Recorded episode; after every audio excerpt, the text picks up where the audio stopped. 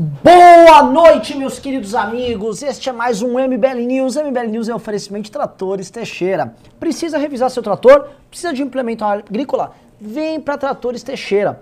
É a melhor oficina para reformar seu Agrale, seu Massey Ferguson, seu Caterpillar, seu John Deere.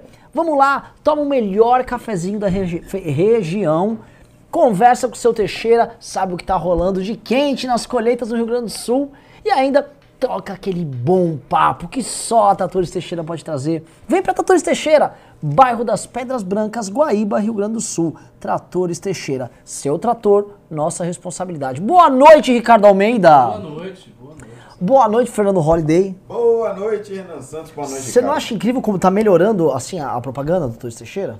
É verdade, tá melhorando cada vez mais. Tá A precisa de mais dinamismo, ajuda, mas a né? gente precisa de Dinamismo. mais ajuda deles, né? Sim, Tem que sim. começar a cobrar. Ah, É. O pessoal tá cobrando também da mecânica Simas Turbo. Simas Turbo. o Simas, irmão inclusive do Tomás, que, Claro, grande que, jurista que, Tomás que escreveu uma peça que foi lida lá pelo defensor da Dilma, Eduardo Cardoso, né?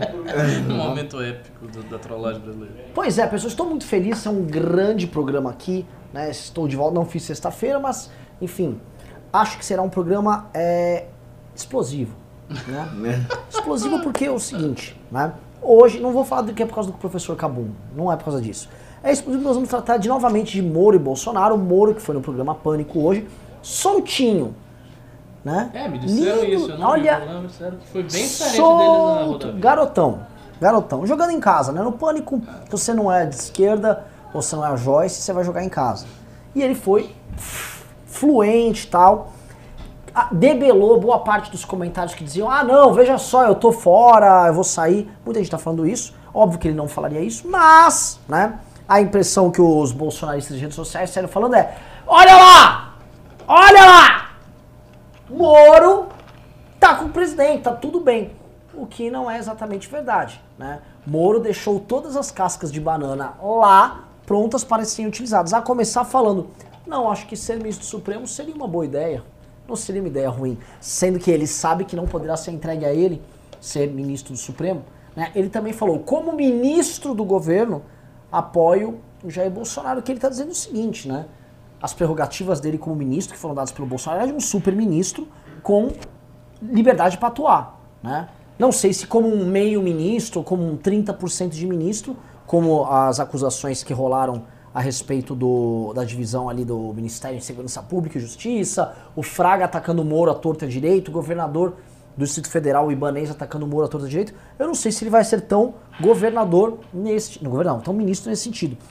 Mas o lance é, Moro foi, continuou aparecendo, e nesse programa acho que vai ser importante a gente entender assim, como pensa Moro e o que pode acontecer. Eu fiquei no fim de semana tentando desenvolver isso, escrevi um artiguinho lá para a Gazeta do Povo, mais ou menos nessa linha, abordando uma parte mais colateral, mas acho que a gente tem que chegar no coração da coisa, tá?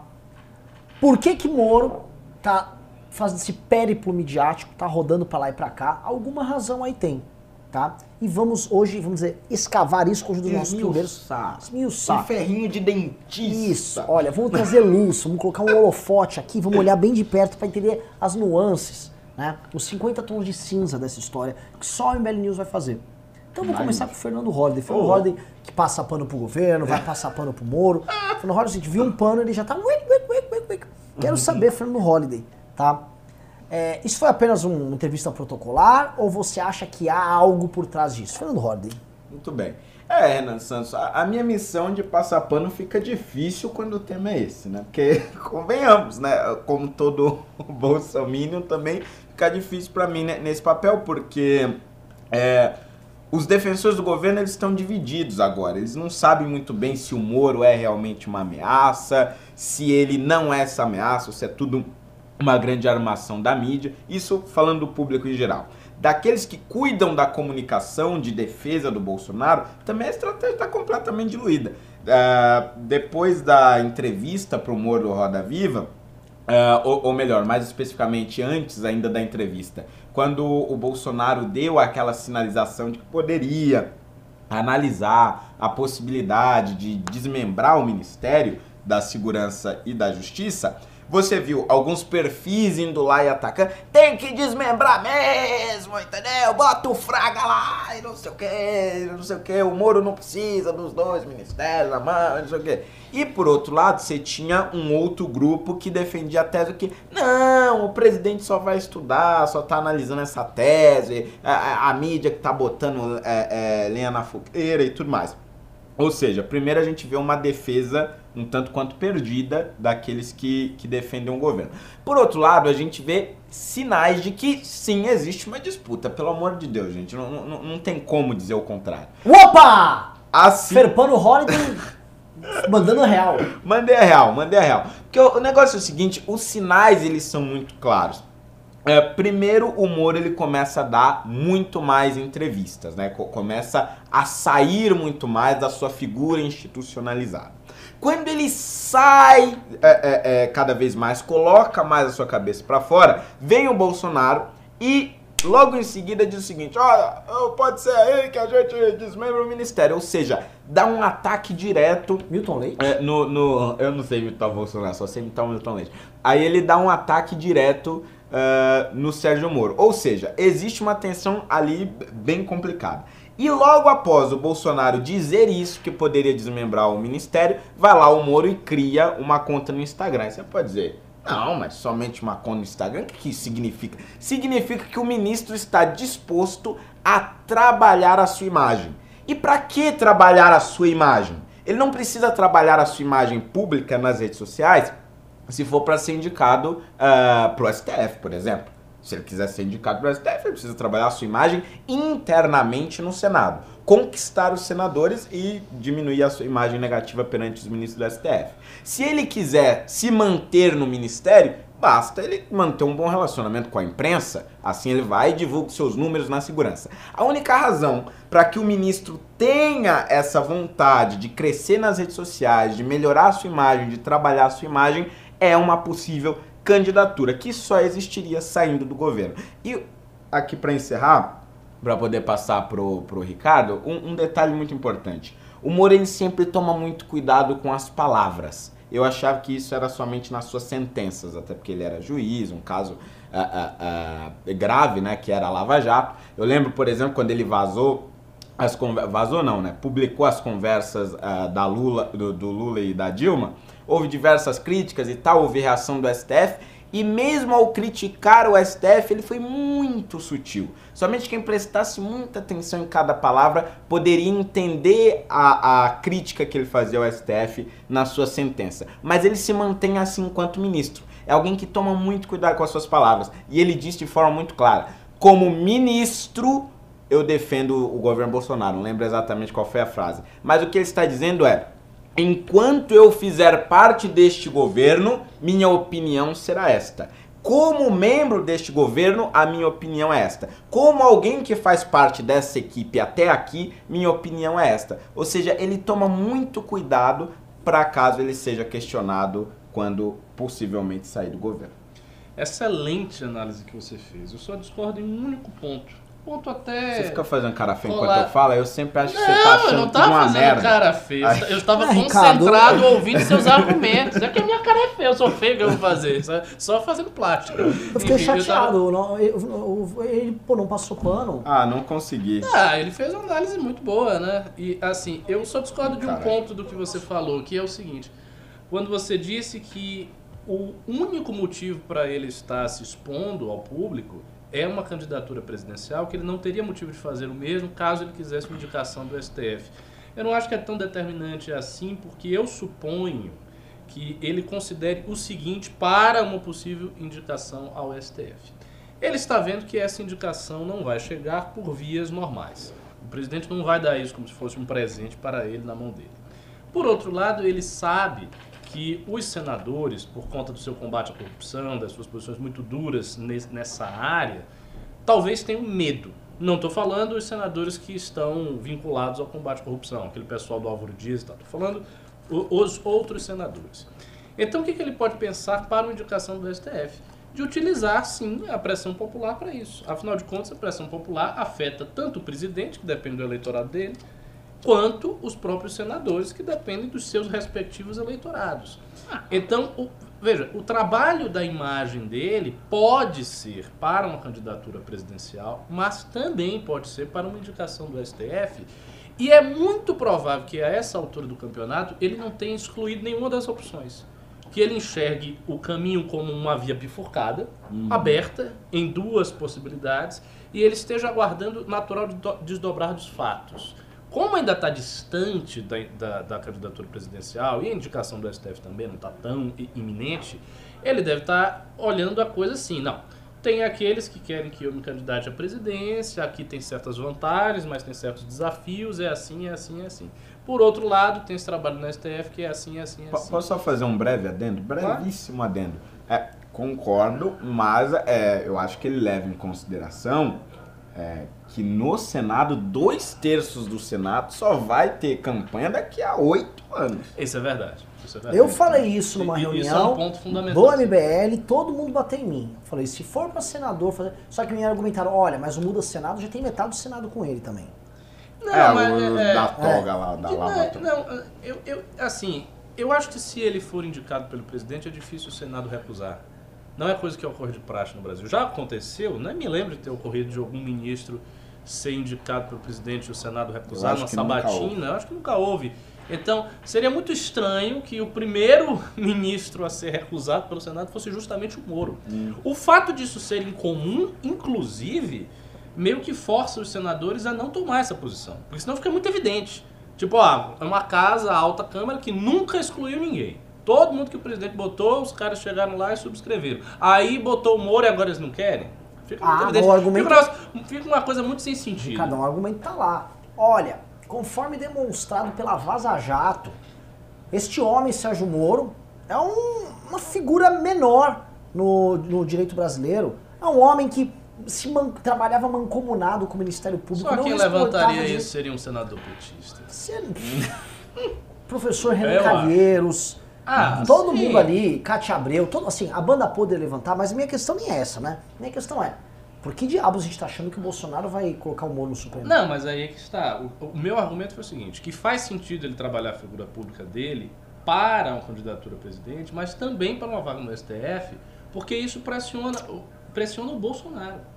Porque a questão da vaga do STF, se passa pela indicação do Bolsonaro, também passa pelo clima das redes sociais e pelo clima da militância de direita. A gente sabe que Bolsonaro toma muitas decisões em função deste clima, do que ele está sentindo, de como estão as redes sociais. Ele toma as decisões por isso.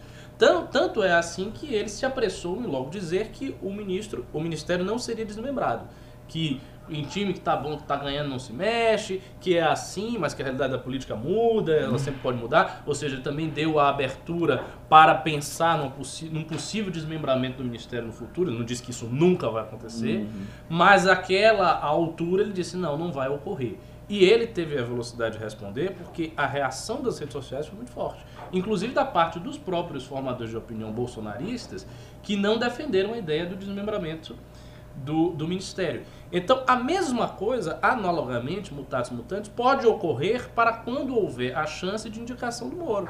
A pressão social em cima da figura dele, publicizada, pode ser forte o suficiente para que o presidente se sinta pressionado em indicá-lo ao STF. Mas, voltando da questão da, da- da presidência, tem um ponto muito fundamental aí, que é o seguinte. É, na outra pauta, a gente está vendo que o Deltan Dallagnol começou a escrever e vai escrever uma série de artigos para mostrar a visão dele sobre a Lava Jato, sobre o desmonte do combate Sim. à corrupção e tal. Se o, De- se o Deltan fez isso, ele não fez isoladamente. Figuras deste porte, um cara que tem fama nacional, que é um cara muito grande, eles não chegam, não tomam uma decisão dessas, que é uma decisão que abala toda uma estrutura, que vai expor o pensamento do cara, que vai confrontar o governo simplesmente num ato de desatino, que ah, não, agora eu tô afim de fazer, vou lá e vou fazer e acabou. Não é assim que funciona.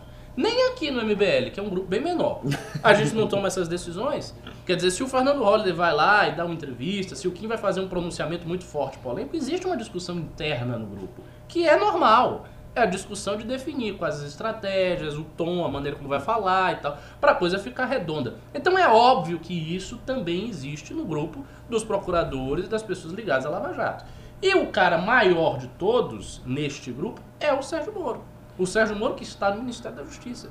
Então é evidente que o Dallagnol conversou com o Moro sobre isso. É, é, é, é, quase inconcebível imaginar que ele fez isso sem conversar com o Moro. E se ele conversou com o Moro e fez isso, provavelmente ele o fez com a anuência do próprio Sérgio Moro.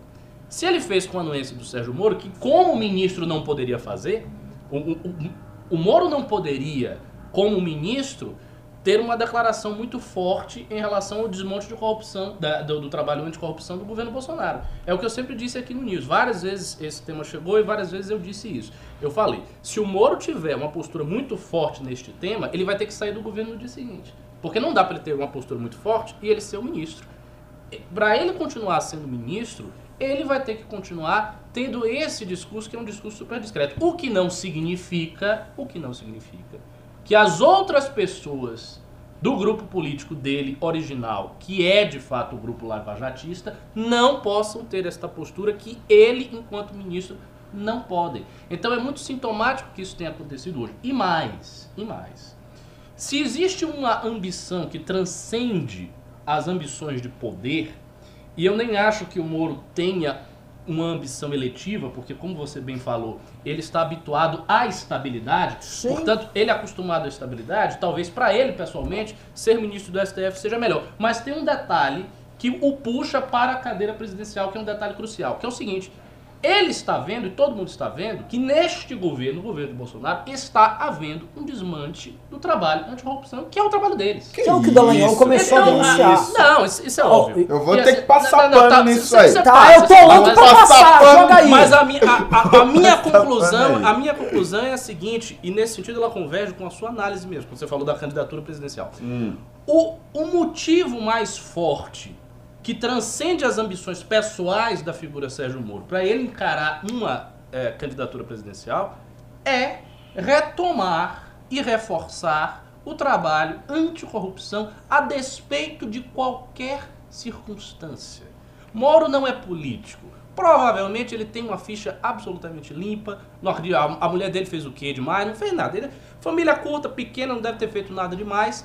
E ele está lá. Então, assim, ele está desimpedido para poder fazer o trabalho que o Bolsonaro não pode mais fazer por conta do filho Flávio Bolsonaro.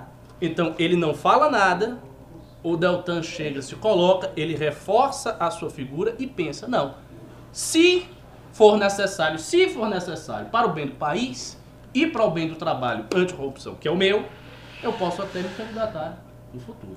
E aí vem todas aquelas vozes que ficam no ouvido, vai, vai, vai, vai, vai, vai. É isso que eu acho. Olha, é muito elemento aqui. Holiday, o pano é teu. Vou te entregar, mas calma. Tá, joia. É o seguinte, cacete, você falar, meu querido, meu querido Ferpano, você me falar aqui que não foi desmontado é brincadeira, né? Sei que você viu o Carluxo e fala assim, não, este foi o ano com recorde de... Lógico, a operação era desse tamanho em 2014, ela ficou desse tamanho, o tempo foi passando, a quantidade de fases, de, de desdobramentos de operação são gigantes. Por exemplo, o próprio, as próprias operações que estão pegando o Flávio são parte da Operação Furna da Onça, que é um desdobramento da Lava Jato. Esse é o argumento mais furado que o Carlos traz, que provavelmente ele é, um, ele, é, um débil mental. Eu não posso falar retardado. Não, tá? Porque não eu, sou, eu sou barrato, tem que me exercitar pra não chamar de retardado. Mas não dá pra falar. Foi mexendo no COAF, mexeu no COAF, botou Augusto Aras, o Aras trocou o responsável no Ministério Público pela Operação Lava Jato por um cupincha dele. Que isso, que isso. Não, é... Acabou o COAF. É, enfraqueceu. Você, você Pelo amor de Deus. Alterou, alterou, veja, o próprio Deltan Dallagnol está dizendo isso. Ele ia dizer por quê. Eu, acabo, eu derrubo esses argumentos. Alterou a Polícia Federal do Rio de Janeiro. tá vendo, aí é o juiz de garantia, Ferpano. Assim, é difícil. Falar que não mexeu, eu acho que é, é, é Acho que até perdi Não, tempo. mas ele tá dizendo que ele vai derrubar. Você não, vai, então derruba posso... assim, derruba rápido, porque o nosso público não, não quer. Não, não, eu vou, eu vou, jogar aqui, vou jogar aqui. Vou então, jogar então, aqui na, na, área. Oh, pelo amor de Deus. Vamos lá. O Bolsonaro, ele, ele modificou o COAF lá pro, pro Banco Central. Exato. Qual era o argumento aliás, o que tinha gerado né, o, o, público ali em polvorosa, ah meu Deus, vai tirar ali o COAF, vai, deixa com o Moro, deixa com o Moro, etc. Mudou alguma coisa, mudou alguma maneira de agir do COAF em relação à sua fiscalização das contas bancárias? Não mudou absolutamente nada. Não mudou. A, a diferença de mudar de um órgão para o outro não fez com que o COAF parasse com o seu trabalho. Tanto é que as denúncias Firpano! Envolvendo bastante. Flávio Firpano! Bolsonaro são ainda com base nos dados. Ferpano, é, eu vou ter que ligar no Kim Kataguiri, que entrou com uma emenda. Pelo amor de Deus. pra tentar diminuir o tamanho da, da estupa- Não foi só mudar de lugar. Mudou de nome, mudou as atribuições. Mudou de nome, Não ó, tem é autorização argumento. para compartilhamento de dados igual tinha antes, que era É, pra não, isso que ele reduziu. servia, O presidente assinou agora um decreto, assinou agora, esses dias atrás, um decreto ampliando a permissão para que o Banco Central faça uma fiscalização mais ampla nas contas bancárias daqueles que detêm cargos públicos. Central. Quer dizer, não significa porque a função não está mais com um determinado órgão que essa função não está sendo realizada por Lógico, outro. agora é um órgão basicamente ligado ao Ministério da Economia, um órgão muito menos político e de caráter policial de fiscalização, como o COAF. Então, pelo, pelo amor de Deus, Rodney. Pelo amor de Deus. Não, e outra Rodney, coisa, a- as Rodney, mudanças, Rodney, as mudanças Rodney. na direção da Polícia Federal, ok? As mudanças. Qual? Qual? A que aconteceu ou a que tá pra acontecer? Não, ambas, ambas, Não. ambas. Não, não, não, porque veja bem, veja bem, veja bem. Se a Operação Lava Jato e as operações contra a corrupção estão nas mãos do Ministério Público, e se os agentes da Polícia Federal são é, é, todos concursados, portanto não estão submetidos a uma agenda política, eles têm aquele cargo independente de qualquer coisa. Isso significa que aqueles que fazem a operação propriamente correr, fazem a operação andar, chegam em, em determinadas provas, fazem o indiciamento e tudo mais, eles não estão submetidos ao governo. Porque o Ministério Público é um órgão altamente independente. A intervenção do governo sobre ele é absolutamente inexistente, se não muito limitada. Ou seja, aqueles que fazem com que essas operações se mantenham vivas estão no lugar onde sempre estiveram. Não, não, vamos lá, vamos começar o seguinte, tá? O- a Polícia Federal do Rio de Janeiro passou para intervenção federal e era uma Polícia Federal que estava investigando especificamente o caso do filho do presidente. Eu não consigo imaginar, tá? A Polícia do Federal que opera no Paraná, a Dilma, a gente teria, assim, Pelo feito, ido pra rua, a gente teria feito escarcel. Né? A gente, na verdade, ficava cantando na Paulista. Polícia Federal, Orgulho Nacional. Você também dançava. Eu via você lá, Polícia Federal. Tava dançando todo dançarino. Tava todo cheio de energia lá. Agora, ó, Bolsonarinho mexeu, pss, ninguém falou nada. Meu filho, ó, tá sendo injustiçado. Porra! Todo. Meus políticos. É, caralho, o cara é bom demais. Agora tá falando de Valeixo, parceiro do Moro na Polícia Federal, que é talvez o maior instrumento disponível no Ministério da Justiça para atuação. Falou. Vamos, a gente vai ficar falando, a gente não pode passar pano para isso, meu querido. Exagero. Não é exagero. Perdão. Ele Fer- não acredita Ferpano, nisso. eu te amo, mas tá difícil. Olha, estão dizendo que você tá cumprindo a cota de Bolsonaro. Não, não, posso falar? Ele é muito, 30% pra Bolsonaro, ele veio. muito melhor, muito melhor que qualquer. Bo... Nossa senhora, pelo amor de Deus. Agora sim, que tá, tá fazendo. O Dallagnol, tá, como o Ricardo falou, o Dallagnol tá fazendo isso.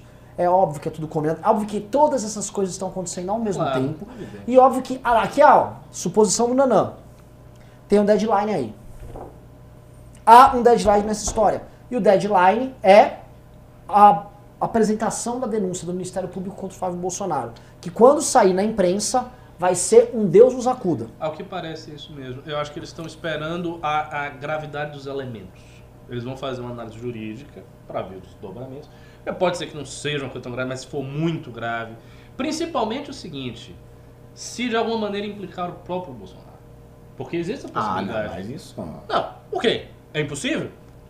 Você, você, é. está dizendo, você está dizendo taxativamente que é impossível isso acontecer? Não vou Cuidado, botar minha mão. cuidado. Não vou botar minha mão aqui. Cuidado.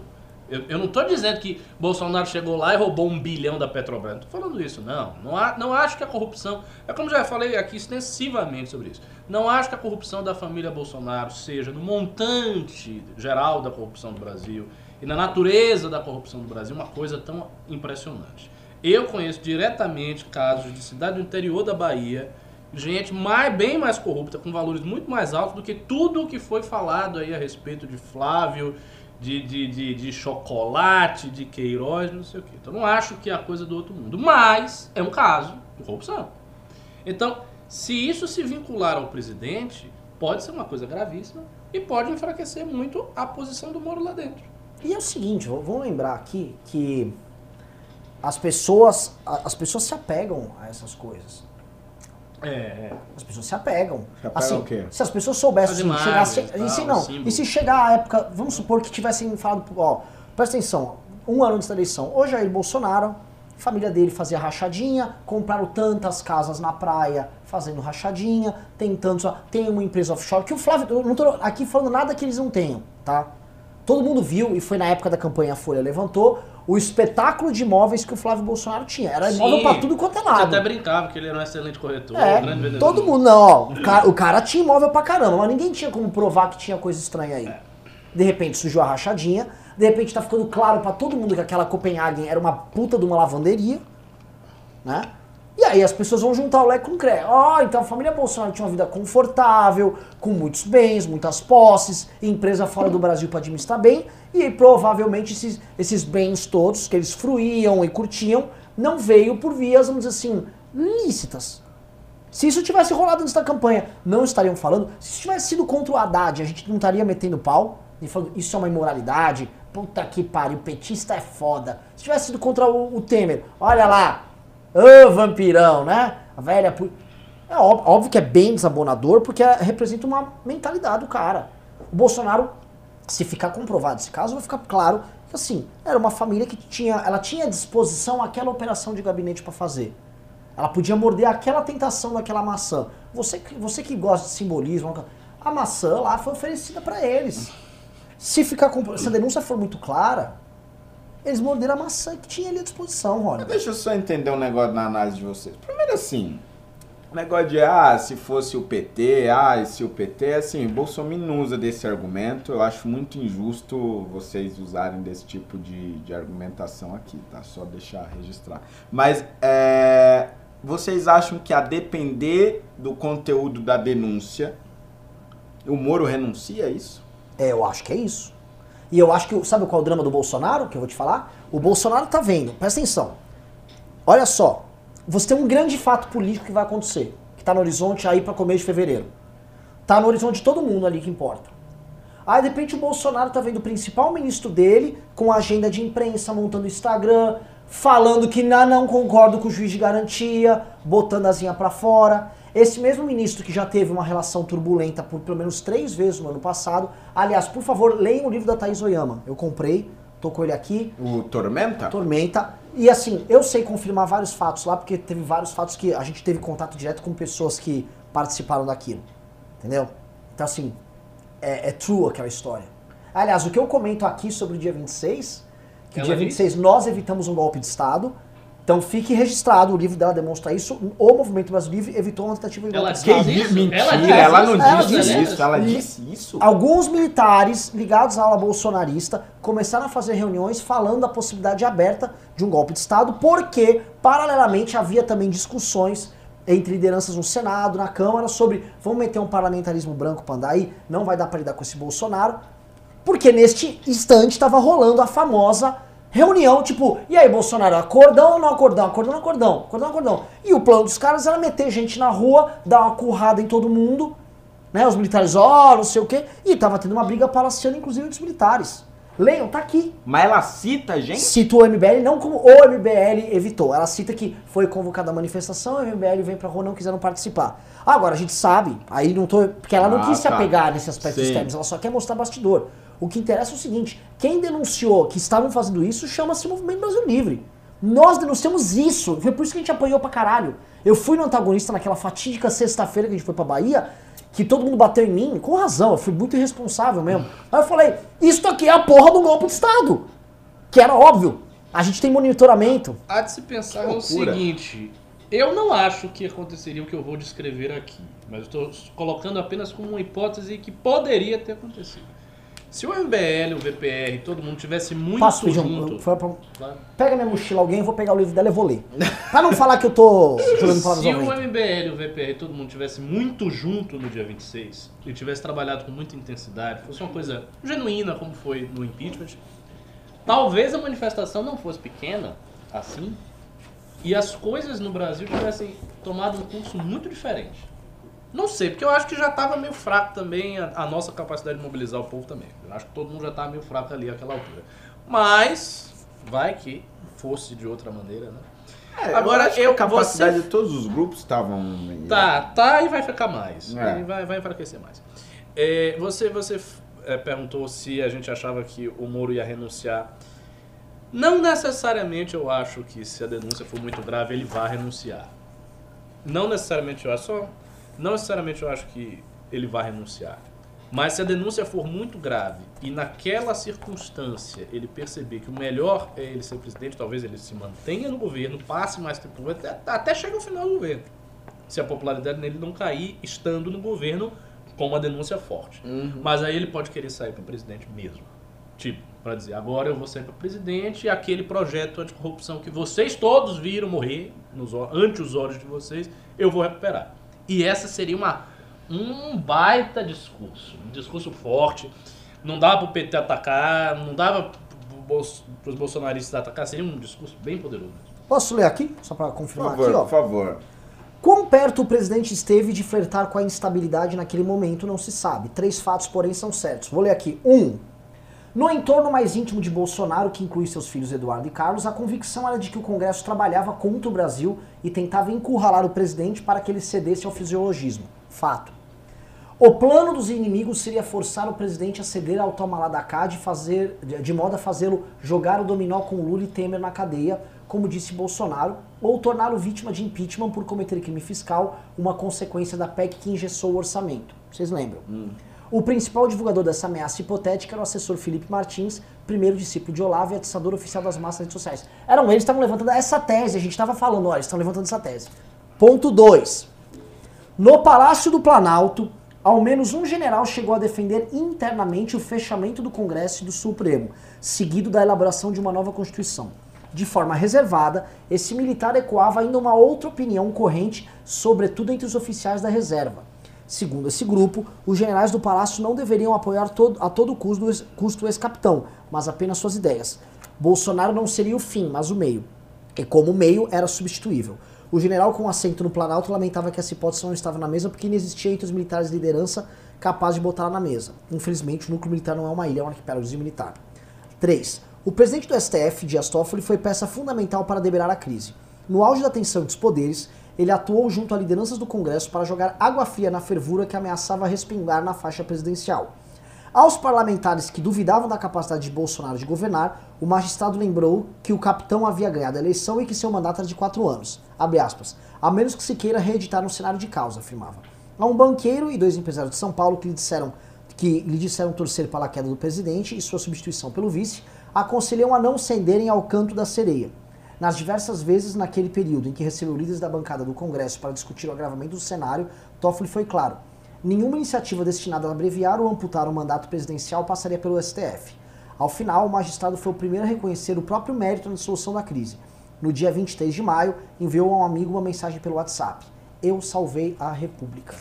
Ou seja, havia tudo aquilo que a gente falava neste MBL News aqui, que havia o Felipe Martins tentando jogar as redes, havia confusão entre os generais, o havia medo que o Kim falou que as pessoas não entenderam e deturparam quando ele disse que estava havendo um parlamentarismo branco, que estava sendo montado, que disseram que ele queria que fosse também. Sim. Tá tudo aí. Então é o seguinte, tá tudo aqui, tu, toda essa, essa merda aconteceu, essa crise gigantesca aconteceu, e ali a gente pode falar que foi a morte, a morte moral do governo Bolsonaro. A, o, o governo Bolsonaro morreu ali. É. E aí o que restou aquilo foi um governo que está fazendo reformas e tal, mas aquilo que ele se propôs originalmente, o, o, o, Capitão Vingador com as arminhas sumiu. sumiu. E dali em diante você tem um outro governo. E esse governo não combina com o Moro. Um governo que não vai transformar, como é que eles disseram, eles falavam naquela época, tá? Eu lembro que na Jovem Pan era, era coqueluche. a Lava Jato como política de Estado.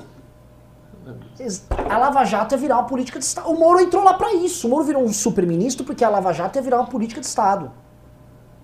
E aí não virou. Ela foi desmontada. Todo mundo sabe disso. Virou o ano, estamos em 2020. E aí a gente tá prestes aqui, ó, olhando a denúncia contra o Flávio. O Bolsonaro sem ter muito o que fazer. O Bolsonaro entregue as baratas nesse ponto, porque se ele escolheu aquele caminho no ano passado, o que resta a ele é, como a gente avisou aqui no News, é torcer para a economia andar ele fazer uma boa composição no Congresso e jogo que segue. E se ele, vamos pensar bem, se o lance dele ficar amigo do Supremo e do Congresso, o lance dele é botar o Moro pra andar mesmo. Esses, cara, esses caras conversam com o Bolsonaro. O problema É desses caras é com o. Moro. Caraca. Ferpano Holiday. Não, eu, eu, eu, eu fui pego de surpresa agora. Eu, eu, eu não sei, eu não sei o que dizer. Eu não sei o que dizer. Rasgaram Eu seus panos livro. em praça pública. Não, como é que eu vou passar pano tendo um livro desse aí? Tem que ler o livro agora. Não dá, não tem o que fazer. Agora aqui, ó. O livro é bom o livro, bem escrito, simples, direto. Você lê assim, você sentar em casa, aí umas horinhas, você lê essa porra toda.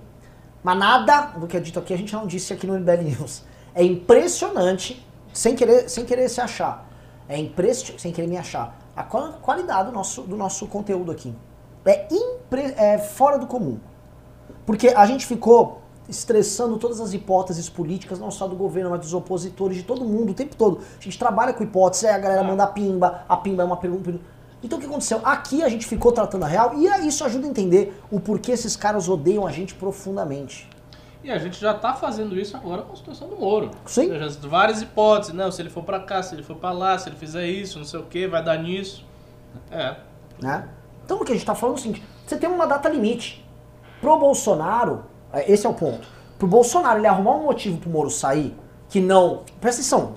Moro sai do governo por conta de escândalo envolvendo o filho do presidente. Isso é é mortal. Outra coisa, Moro sai porque Bolsonaro teve uma divergência sobre o funcionamento dos ministérios. Outra coisa é, Moro sai porque Moro deu vários comentários, fez vários comentários e deixou entender que ele tinha muitas divergências com o Bolsonaro e que queria o carro presidencial. Por isso ele também é tão parcimonioso nas críticas, ele não faz crítica. A única crítica aberta que ele fez foi o negócio do juiz de garantias, muito específico, não foi nem uma crítica voltada ao presidente, foi uma crítica ao, ao Congresso. Só isso que é da área dele. Porque se ele começa a criticar o trabalho, ah, ministro tal, ah, tem um ministro aí que ele é indiciado, ah, não sei o que, ah, não sei o que, ah, não sei o que. Aí o que que faz a militância bolso, bolsominion? Já vai dizendo, ah, o Moro quer o poder, o Moro tá fazendo essas críticas porque ele quer ser o presidente. E aí vem já aquela coisa. Isso desconstrói a imagem do sujeito. Se ele quer ter uma imagem de alguém que está servindo o Brasil, é horrível ele ter uma imagem de alguém ambicioso que está afim de meter a mão na rapadura que o cara está segurando. pô. Essa é uma imagem ruim. Quando colaram essa imagem no Mourão, e na época foi muito justificado porque o Mourão, de fato, estava excessivamente divergente com o Bolsonaro, O livro trata disso, tá? Pois é. Quando fizeram isso com o Mourão, o Mourão que tinha uma imagem positiva na direita, que era o cara mais, supostamente mais duro que Bolsonaro, o generalzão que tá ali por detrás, que vai jogar com o ministro do helicóptero, isso foi, ó, destruído. Isso foi destruído.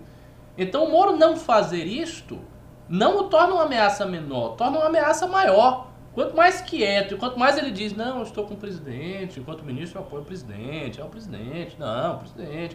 Quanto mais ele faz isso, mais ele se torna uma ameaça. E menos a militância bol- bolsonarista tem o que dizer. Vai dizer o quê? Vai reclamar, ah, o Moro é um problema, uma grande ameaça, porque ele está elogiando muito o presidente. Eu acho que é mentira. Não, não tem o que falar. Não tem o que falar do cara. Ele não, dá, ele não tá abrindo nenhum flanco para ele ser atacado. Nem em matérias que ele poderia abrir, por exemplo, matérias de costume, que talvez o Moro tenha uma visão mais progressista, ele também não fala sobre isso. Se alguém perguntar a ele, eu aposto, se alguém perguntar a ele de alguma matéria, tipo aborto, não sei o quê, ele vai dar aquela resposta evasiva, uma coisa técnica, ensaboada, insípida, não vai se comprometer com nenhum lado e todo mundo vai ficar feliz e vai dizer que o ministro foi muito bem. Então, ele está numa posição que, nesse sentido, é confortável. Não estaria se ele fosse pro ataque. Se ele fosse pro ataque, assim, tradicional, vou lá, vou ataque, vou criticar, vou dizer que tem o Flávio aí, aí seria diferente, mas ele tá fazendo É. isso. Tentem imaginar o seguinte cenário, pessoal. Sai uma denúncia, denúncia pesada, eventualmente envolvendo até a esposa do Jair Bolsonaro. Tá quieta, nunca mais falou nada. Falando em linguagem de sinais, praticamente.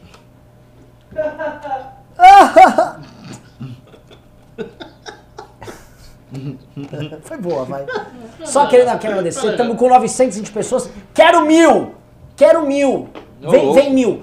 Pedir assim, ajuda duas coisas. Dê like. Dá like, aumenta a movimentação. Comenta qualquer coisa aí pra mostrar que tá tudo movimentado. O algoritmo vai fazer, ah, gostoso demais.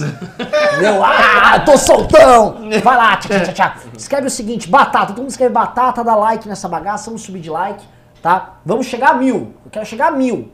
Mil, milão, milão, tá? Só que tá faltando pimba, né? E tá um news mara, tá delicioso esse news. Mas o, a audiência tá grande assim, não tem pimba, pô? Tem pouco pimba. Sexta, quinta-feira foi assim. Audiência saborosíssima e não tinha pimba. Caraca. Como é que eu vou pagar as contas daqui? Tô, esse mês eu tô, tô. Mano, Holiday, eu tô. Não vou nem entrar nesses detalhes, porque tem, tem família assistindo. Eu tô arrebentado, velho. Tô arre- arrebentado aqui. Vai ser osso. Né? Voltando aqui pra pauta. Vamos lá, já chorei o que eu tinha que chorar. Tá lembrando aqui, ó, o Russo. Daqui a 11 minutos tá chegando um kebab aqui pra mim. Preciso que quando chegar eu te aviso pra você buscar que eu não posso sair daqui. Opa! Belo kebab. Gostei. E ainda tomando um, um iogurte turco aí pra, de bebida aí. Vamos a lá? metade desse kebab. Então vamos lá, vamos, vamos, vamos voltar aqui pro tema. Tá, que tá quente isso aqui. Tá quente. O, Mo- o Moro, ele não. Assim, pro Moro, depois de desmontarem a Operação Lava Jato, depois de vir um juiz de garantia, depois ele não ser nomeado. Vamos lembrar, depois de nomear um petista pra PGR contra a Lava Jato, que troca a direção da Lava Jato no Ministério Público. Meu Deus do céu! Aí o Moro vai vir, tem que lidar com denúncias pesadas contra o filho do presidente, eventualmente contra a esposa do presidente. E ele vai ficar lá? Não, veja bem, porque. E assim, não é racional, considerando a vida pregressa do sujeito, que ele esteja feliz com isso. Então, assim, imaginar que o Moro está muito feliz com o governo e as coisas estão todas harmoniosas é um erro. Eu, já, eu, eu posso dizer taxativamente, se você acha isso mesmo, você está errado. Ponto. Porque não é racional, não, não faz nenhum sentido que um cara com essa mentalidade, vendo isso tudo acontecer, e isto são fatos que estão acontecendo, a gente não está inventando, não é especulação, ele esteja plenamente feliz. Então ele não pode estar feliz. Ele, no mínimo, ele está incomodado.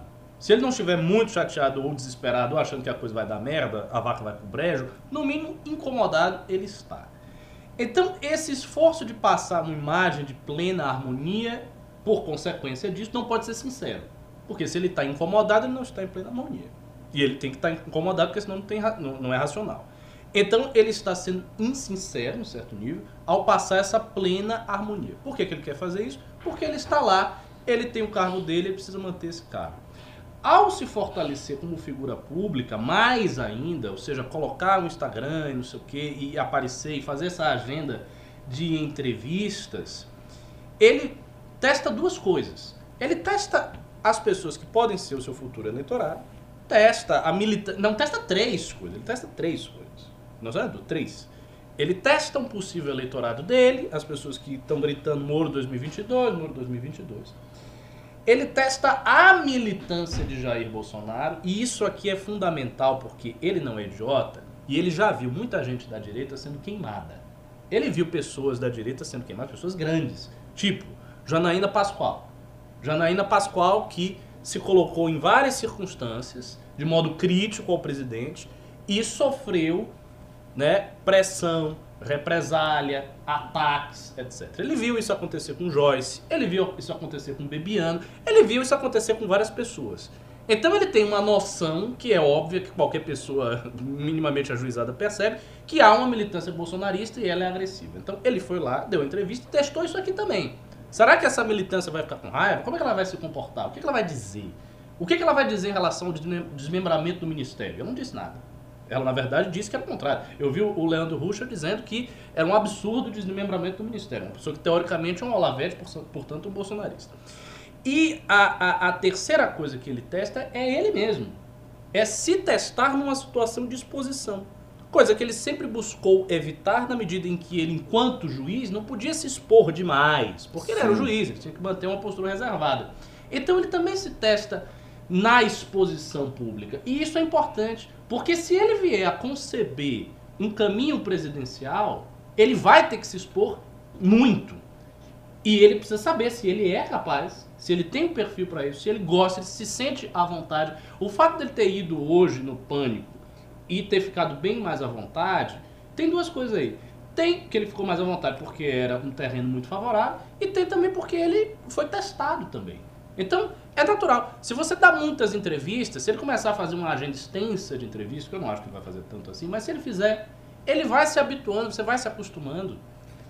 Mas veja bem, É. veja bem. Eu, eu vou pegar o volante aqui da discussão. Ok, estou pegando o volante. É tudo Agora, me, me, me permitam aqui pegar este E volante. enviesar pra esquerda. Eu vou, eu vou virar ele aqui, ó. Vamos, vamos dar uma volta ali nesse debate. 180 graus. Cavalo ok? de pau. É, opa, viramos aqui. Que aliás tá? você vai fazer isso com a Hilux do Ciro, né? Vamos fazer. Ó, virei aqui o debate, ok? Ah, enquanto o Ricardo falava, eu me lembrava de uma coisa que eu aprendi nos poucos meses que fiquei na minha faculdade de Direito, meu um ano e meio de Direito. É, a gente tem, tem vários princípios que a, a gente leva em consideração ao analisar um caso, principalmente um juiz. Um desses princípios é o princípio da razoabilidade. né? Ou seja, se você comete um determinado ah, ah, crime, a sua pena é, ela, tem, ela tem que estar de acordo com, com aquele crime que foi cometido. A razoabilidade e a proporcionalidade. Agora ve- veja bem, analisando as ações de Bolsonaro que atingem Moro, você tem um juiz de garantias que atinge de forma frontal e absurda a tese da Lava Jato enquanto política de Estado. E mais do que isso, é, é o presidente da República eleito com um discurso, eu posso dizer aqui, anti-direitos humanos, acho que isso não é ofensa para Bolsonaro, né? Porque acho que é até elogio. É, com a pauta anti-direitos humanos, uma pauta completamente anti-esquerdista, ele acata uma emenda do PSOL, seu adversário mais frontal, contra o Sérgio Moro. Teoricamente, um dos seus aliados mais fortes. Mas não só isso. Ele pega, indica e ignora completamente todas as recomendações eh, daqueles que estavam juntos na Operação Lava Jato, indica para a Procuradoria-Geral da República o mais atroz dos candidatos. Aquele que tinha um relacionamento, eh, eu tenho que tomar cuidado com as palavras, mas no mínimo suspeito com o presidente do STF e integrantes do Partido dos Trabalhadores, mais uma vez, seus adversários diretos e mais extremos. Bom, mas não só isso. Você tem ainda uma defesa assim enfática e quase que absurda do Bolsonaro em relação aos seus filhos e também em relação ao seu filho que hoje é investigado. A ponto de que, segundo o, o Tormenta ali, houve movimentações ou no mínimo Bolsonaro chegou a cogitar a possibilidade de demitir Moro por conta de declarações que ele deu contra a decisão do Toffoli que barrou as investigações, incluindo a, a, a investigação do filho dele. Ou seja, eles deram no mínimo declarações públicas divergentes sobre um caso onde estava ah, incluso o filho do presidente. Em todos esses casos, os ataques, propositais ou não, de Bolsonaro a Sérgio Moro foram absolutamente frontais e absolutamente prejudiciais para as causas que o juiz defendia enquanto ainda ah, ah, ocupava a cadeira de juiz e que defendeu ao assumir o ministério. Pelo princípio da razoabilidade e da proporcionalidade, Sérgio Moro deveria ter, de alguma forma, se imposto perante essas situações. Ou nomeando uma Zabó, novamente, ou dando opiniões que claramente colocariam o presidente em uma situação, digamos, no mínimo complicada, ou dando ou, ou, ou fazendo movimentações internas que deixassem claro, ou que pelo menos deixe- de- dessem um recado de que não é por ele fazer parte deste governo que vai de alguma maneira interferir contra o, o avanço das investigações. Mas fato é que Moro não deu nenhuma resposta que seja proporcional aos ataques que recebeu. A única resposta que nós tivemos até aqui foi a sua presença, e, e- eh, uma presença relativamente maior em alguns meios midiáticos e uma presença um pouco mais constante e minimamente mais ousada nas redes sociais. Quer dizer, será mesmo então que ele está tão insatisfeito assim?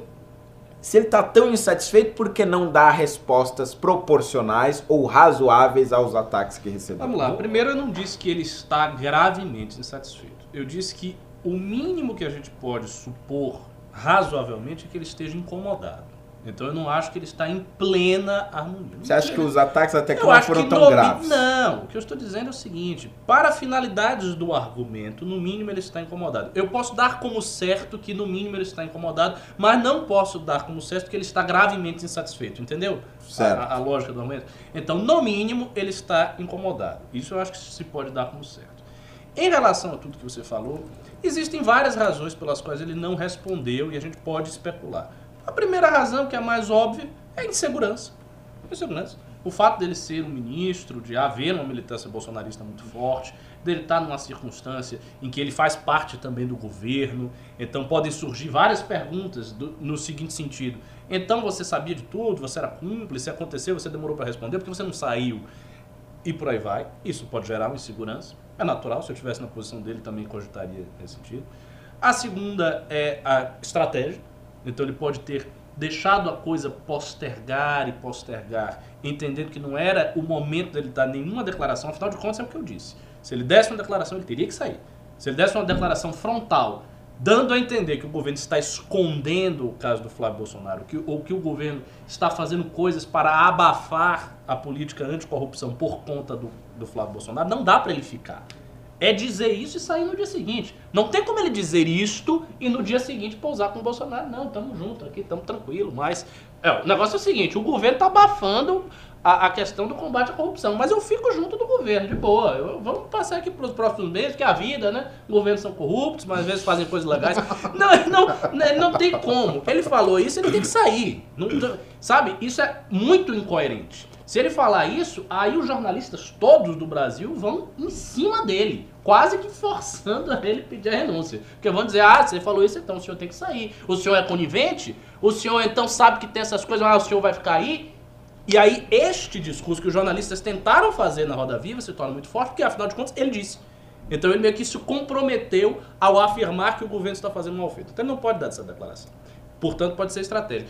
E ainda tem um terceiro motivo que a gente não leva em conta, porque nós pensamos muito, eh, por, por todos dos motivos que o MBL já se bateu com o Bolsonaro e a militância bolsonarista é muito agressiva, enfim, por N fatores, a gente tende a sentir no Bolsonaro uma intenção ruim ao fazer isso.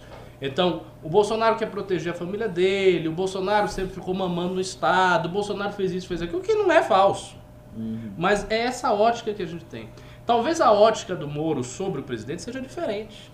Talvez ele ache que o presidente fez todas essas coisas porque ele estava numa circunstância de pressão tal que ele não conseguiu fazer diferente.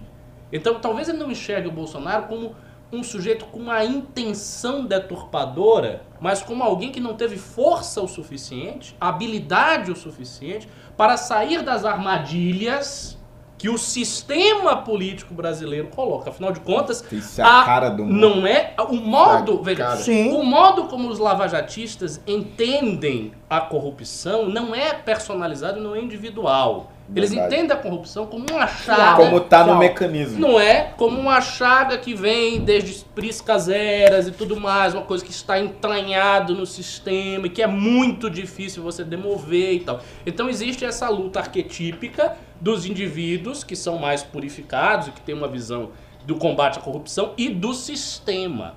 Então ele pode enxergar o Bolsonaro não com esse viés de hostilidade. Ele pode enxergar até de forma solidária. Tipo, o cara fraquejou. Nossa, o cara não Ricardo. teve habilidade. Ricardo, E não chegar lá e pau e dar um. Ricardo, Cara, isso é a olha, cara dele, velho. o professor Cabu é muito foda.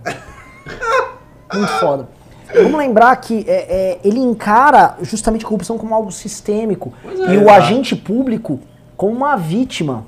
Né? Um dos problemas, não só das denúncias, como boa parte das sentenças na Lava Jato, é que havia uma mentalidade anticapitalista, uma mentalidade de tipo homem público sob assédio. né? Que é obrigado a ceder. E realmente, assim, eu não acho que o Bolsonaro tá lá. "Ah, Eu entrei aqui pra fazer acordão com esses vagabundos, enganei todo mundo. está. Não é Não isso. está. O Bolsonaro ele porque ele tá. Tá- tá eu acho que se o Bolsonaro pudesse, se ele não tivesse uma marra, pra vou botar pra fuder em vocês todos, e também esse congresso aí que atrapalhar meu Brasil, aí fecha essa merda aí. Se ele pudesse, ele fazia isso. Sim. E não ia É. querer roubar. E ele só assim, pô, tá tudo bem.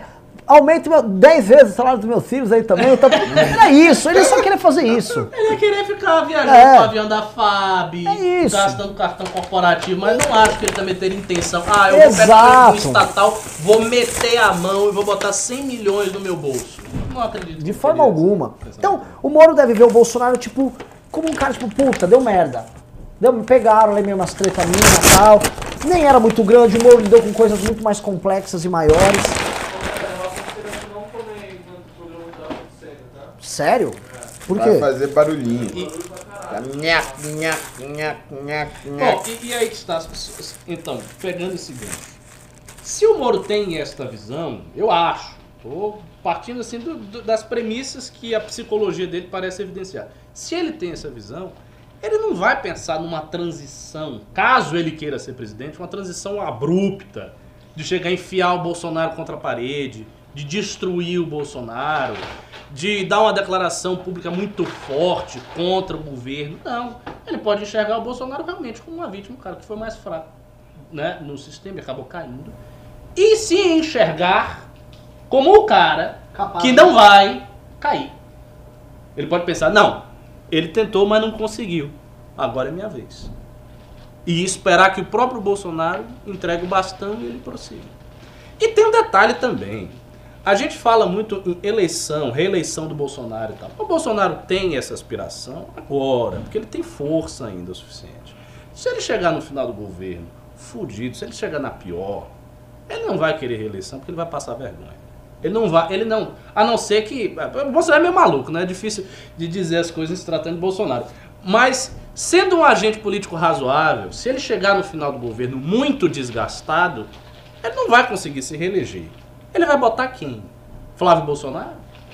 Vai botar Eduardo Bolsonaro, que tentou ser embaixador e não conseguiu?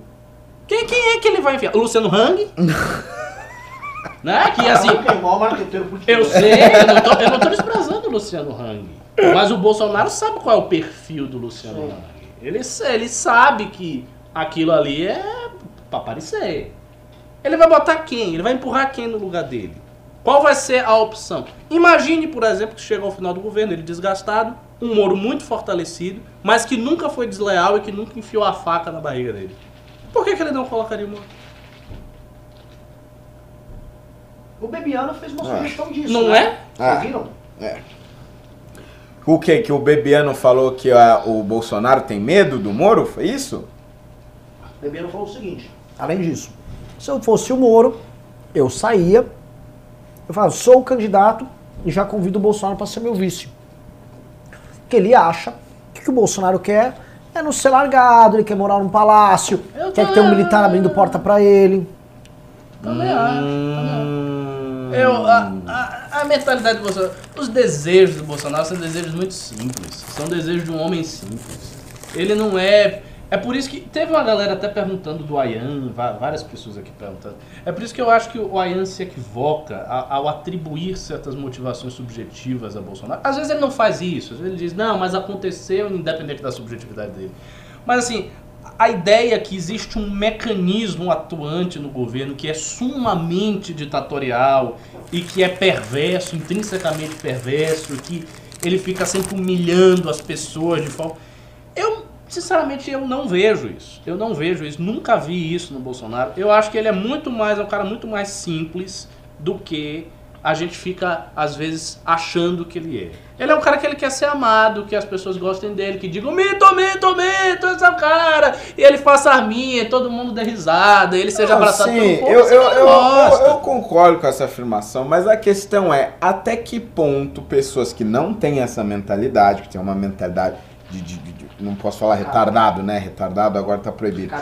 É, é, de, de pessoas que têm uma mentalidade é, paranoica mesmo, como Felipe G. Martins, que é um seguidor do Olavo de Carvalho, portanto, seu interlocutor direto entre as duas figuras, entre Jair e Olavo de Carvalho, que tem um- uma- visão assim completamente deturpada da realidade política brasileira e que tem uma visão de mundo, um objetivo ah, ah, político também completamente deturpado da realidade. A questão é até que ponto essas pessoas, os Weintraub da vida, os Ernesto Araújo da vida, que estão ali naquele governo, que cercam o presidente, até mesmo o general Heleno também, que tem se demonstrado outro, a- a- aí com, com alguns graves problemas de, de, de, de falta de intelecto. Parênteses. O livro da Thaís Oyama no começo trata. faz o perfil do Heleno. Ah, Já é? era loucão desde, as, desde os priscas eras, ditadura militar. Aí, Ele ó, trabalhava mais com um, geral. mais um. Interessante isso. Ele trabalhava com o general mais radical no período do Geisel, que um general inclusive foi demitido pelo Geisel. Ele trabalhava direto com ele, era se chamava Silvio alguma coisa.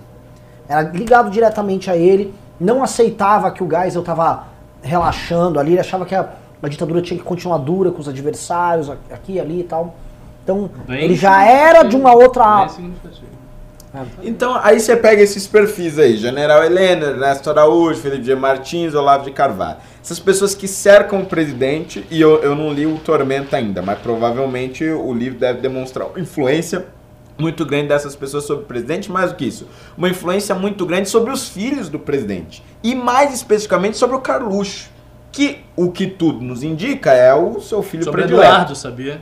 Sobre É? Eduardo é Sobre Eduardo também? É mesmo? Principalmente sobre Eduardo. Principalmente. Não, então, então aí você tem uma influência sobre o Eduardo, sobre o Carluxo, o Carluxo, o cara que tava lá no, no, no Royce Halls, lá, não sei pronunciar o nome desse carro, no, no dia da posse, é, ou seja, são influenciados por esses também. E o presidente, todos nós sabemos o quanto ele tem apreço pelos seus filhos. É. A questão é, até que ponto essas influências, então, não deturpam essa personalidade que você acabou de descrever? Bastante. Eu acho que deturpam bastante. Eu acho que deturpam bastante. Inclusive. Mas será que o Moro não enxerga isso? Acho que enxerga. O que eu não acho que o Moro enxerga são certas sutilezas ideológicas. Isso eu acho que ele não enxerga. Não acho que o Moro leu Olavo de Carvalho e É. conhece bem. Das, é, essa- essas filigranas ele não deve enxergar. Mas ele deve perceber que, tá, que o presidente está assessorado por essas pessoas todas, que tem muita influência dos filhos, que tem um cara lá nos Estados Unidos falando isso e aquilo e aquilo e aquilo. Ele, eu acho que ele percebe tudo isso. Até porque é muito evidente. Todo mundo percebe. O Rodrigo Maia percebe isso. Não tô assim, menosprezando o Rodrigo Maia, é um cara da política tradicional, que não está habituado a certas distinções novas que ele está reconhecendo agora. Então, as pessoas percebem essas coisas e a personalidade dele é distorcida em função de todas essas influências. Eu acho, inclusive, que estas influências não gostariam de ver um cenário em que Moro fosse presidente. Principalmente o pessoal olavista. Então, Por quê? a tese do Bebiano já cai por terra. Eu acho a tese do Bibiano complicada de ocorrer. Mas me parece que seria assim, uma estratégia do Moro. Uma manobra. É, uma manobra. não é uma, mas não é pra acontecer. Ele tá falando o seguinte: fala isso, que o Bolso. Primeiro, vai acenar pro, pros bolsonaristas. Viu? Ele gosta do mito, tipo, um mandato com mito e outro com Moro, mas o mito tá junto. E paralelamente o Bolsonaro fica. Não é tão má essa ideia, pô. Não é tão ruim essa ideia pô. Mas, e- mas eu acho que se ele fizesse isso agora ou daqui a alguns meses seria bem ruim. Porque, assim, o presidente é Bolsonaro. Se ele sai do governo e diz, ah, eu quero ser o presidente e ele que é o presidente vai ser meu vice. Isso é humilhante. Isso é humilhante. Obviamente. É tipo, você aqui no MBL, aí sai uma pessoa do MBL e diz, não, eu vou fazer um outro movimento, que aqui vai ser MBL 2.0 e quem vai ser o chefe aqui sou eu e o Renan vai me ajudar. Tipo, não dá. É, é- é humilhante, é um negócio que discrepa da função do presidente, que é estar ali. Teve e- vários que fizeram spin-offs de movimentos do MBL aí, viu? Posso falar com frota pra eu, fazer, pra eu ser o número 2 dele, o que É, vocês acham? não- é, é, mas nunca deu certo. né? Então, eu, eu não acho que ele faça isso. A, a melhor estratégia, a meu ver, é ele seguir.